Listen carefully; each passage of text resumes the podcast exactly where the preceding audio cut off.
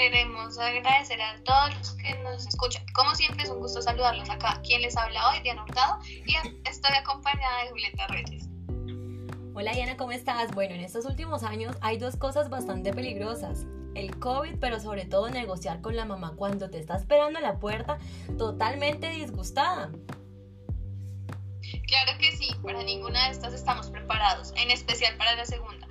Por eso, el día de hoy hablaremos sobre el perfil del negociador. Pero, ¿perfil de negociador? ¿Qué es eso, Diana? ¿Cómo identifico si soy una negociadora en potencia y realmente estoy perdiendo el tiempo haciendo podcast contigo?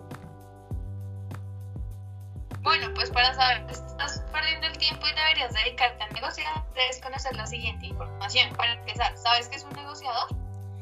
Bueno, Diana, para mí un negociador es una persona que se desarrolla dentro de diferentes campos en busca de crear alianzas, acuerdos, beneficios y demás entre los involucrados. Así es, Julieta. Es importante aclarar que las negociaciones ocurren en nuestra cotidianidad, con nuestras familias, amigos y claramente en el trabajo. Entonces, ¿cómo identifico el perfil de un negociador?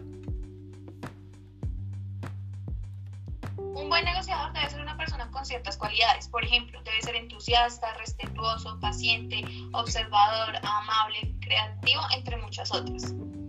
Claro, Diana, también es importante resaltar que debe tener y contar con diferentes habilidades como el don de la escucha, tener una buena comunicación y desarrollo de esta de manera virtual y verbal, capacidad para generar soluciones y analizar su entorno.